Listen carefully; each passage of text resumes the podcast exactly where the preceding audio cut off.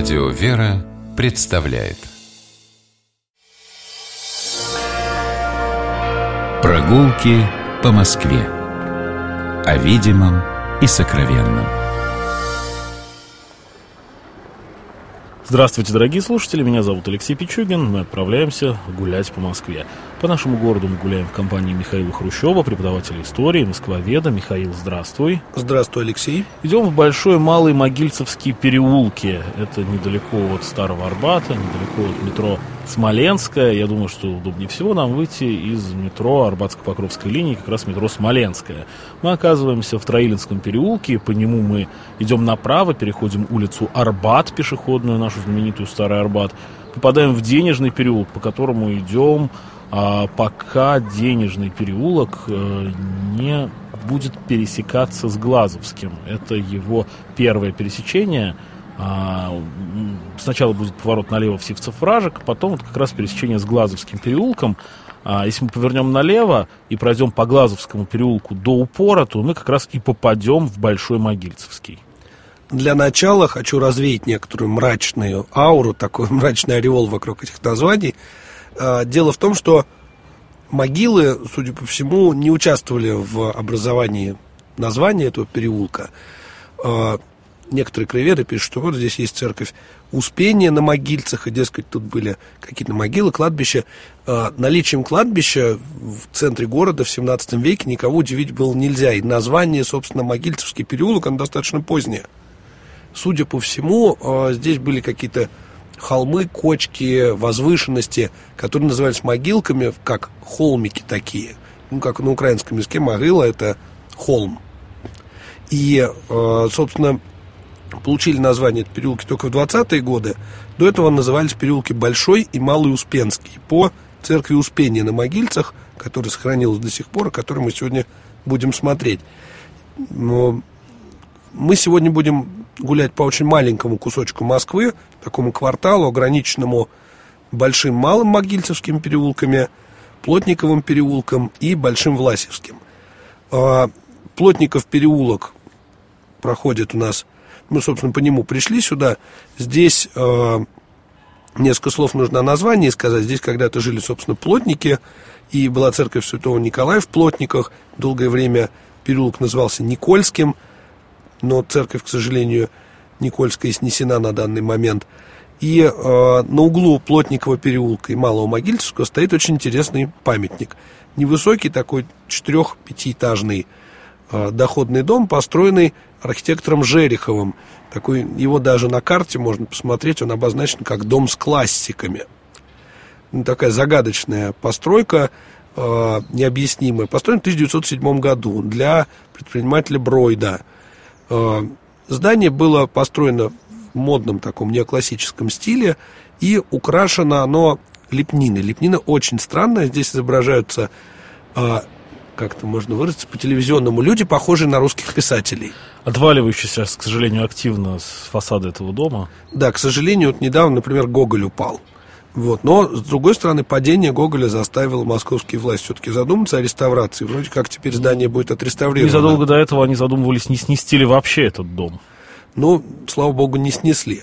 А, несколько слов об архитекторе Жерехове. Жерехов один из таких интересных архитекторов московских начала 20 века, из крестьян родом, не получил полного образования, а, то есть он не закончил учение не печатавшийся, то есть все там, архитекторы начала 20 века, они какие-то теоретические работы писали, какие-то исследовательские.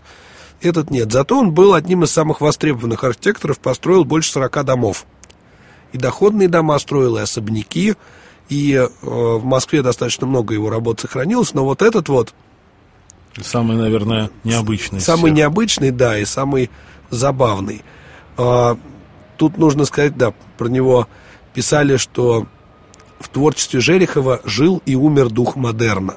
Он любил детали, он любил э, лепнину. И вот, вот этот дом доходный как раз показывает все его интересы. Пишут некоторые краеведы, будто бы э, рельефы с этого дома вообще предназначались для музея изящных искусств, но были отвергнуты. Это такая легенда. Э, продолжим собственно, к движению теперь по Малому Могильскому переулку. Следом за этим домом находится дом номер три. Это бывший полицейский дом 1900 года постройки. А, сейчас здесь располагаются многочисленные медицинские учреждения. Когда мы доходим по Малому Могильцевскому до угла с Большим Власевским, нам открывается вид на Успенскую церковь в Могильцах или на Могильцах. Эта церковь впервые упоминается еще в XIV веке. В XVI веке она перестраивалась, причем непонятно, в камне или в дереве. В XVII веке ее снова перестраивали, но здание, которое мы видим сейчас, в основе своей это конец XVIII века. В 1791 году эта церковь была воздвигнута по проекту архитектора Леграна, француза. И действительно выглядит очень э, нетипично для Москвы. Вот ее сдвоенная колокольня и ее положение необычное. Обратим внимание, эта церковь, как некоторые краеведы замечают, это самый маленький квартал в Москве. Поскольку... Ну, в общем, она, да, окружена переулками со всех сторон, Причистинским, Большим Левшинским, поэтому, да, поэтому квартал. Да. А, в советское время церковь была закрыта, здесь располагались разные учреждения, поэтому барабан, там колокольни были срублены. Ну вот в недавнее время относительно церковь была восстановлена в своем историческом виде. Следует сказать, что в этой церкви происходит действие нескольких произведений Льва Николаевича Толстого. Так, например, в эту церковь он отправляет Наташу Ростову и Соню в «Войне и мире», а в Анне Карениной в этой церкви происходит венчание Левиной и Кити Щербацкой. Именно здесь. Не знаю, почему Толстого так привлекала эта церковь. Возможно, просто она такая необычная и при этом такая старомосковская. Учитываем, что во времена Толстого это был такой аристократический район Москвы, и не знаю, ни у какого читателя бы не вызвало подозрений помещение сюда персонажей. Продолжим движение. Теперь мы повернем направо в Большой Могильческий переулок. К сожалению, здесь не сохранилось большого количества исторических построек, разве что в конце переулка с правой стороны дом номер три. Это э, доходный дом начала 20 века, но даже если вы не бывали в Могильческом переулке, может, помните, там в этом районе велись съемки Э, гости из будущего, и там Алиса Селезнева мимо этого дома ходит. А здесь же в Большом Могильском переулке находится сквер а, имени Мигеля Идальго. 2016 года такое название романтического этого сквера. Мигель Дальго – это национальный герой Мексики, его называют отцом Отечества э, мексиканского. Э, человек, который начал, собственно, борьбу Мексики за независимость и Э, является национальным героем Мексики. Почему он здесь появился, этот сквер? В двух шагах отсюда э, в Большом Левшинском переулке находится мексиканское посольство. И, собственно, в 2016 году по, по предложению мексиканских дипломатов безымянный сквер, который здесь всегда был, получил такое название. Тут интересный, получается, момент. Ровно напротив сквера в Большом Могильском переулке находится музыкальная школа имени Бетховена. Такой вот э, типично московская ситуация, когда э, напротив сквера Мигеля Идальго, мексиканского национального героя, находится музыкальная школа Бетховена, а справа от нее э, русская церковь, построенная по проекту французского архитектора. Числится адрес у церкви Успения на Могильцах по Большому Власевскому переулку. Ну, пару слов, наверное, стоит и о нем сказать. Получил он свое название по церкви священномученика Власия, что на Козьем болоте. И церковь эта сохранилась, ее можно посмотреть совсем недалеко отсюда. А, упоминается она впервые в 17 веке, и, ну, собственно, посвящение у нее тоже такое интересное, Власия. Ну, очень редко, я даже не знаю, есть в Москве другие храмы, были, по крайней мере, до революции, которые Святому Власию посвящены. Ну да, ну тут просто речь идет о том, что Козье болото у нас читается Святым Власием. Э, Святой Власий Севастийский почитался у нас в стране как покровитель, один из покровителей животноводства. И, собственно, этим может быть объяснено расположение церкви в таком месте, как Козье болото.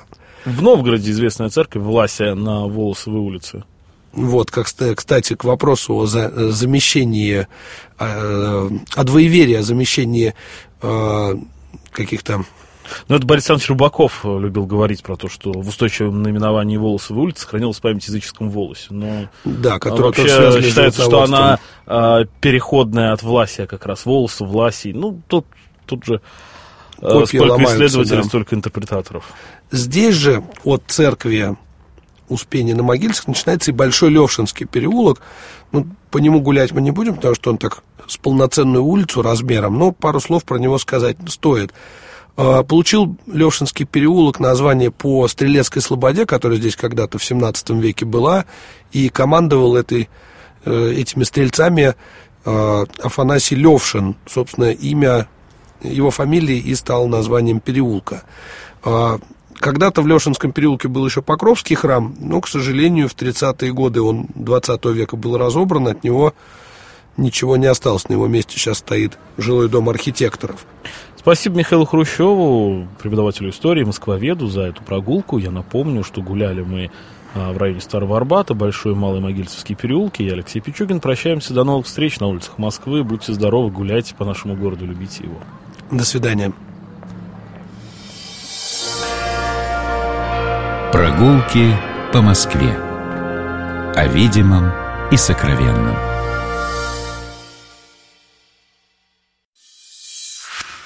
Программа «Прогулки по Москве» произведена при поддержке Комитета общественных связей правительства Москвы.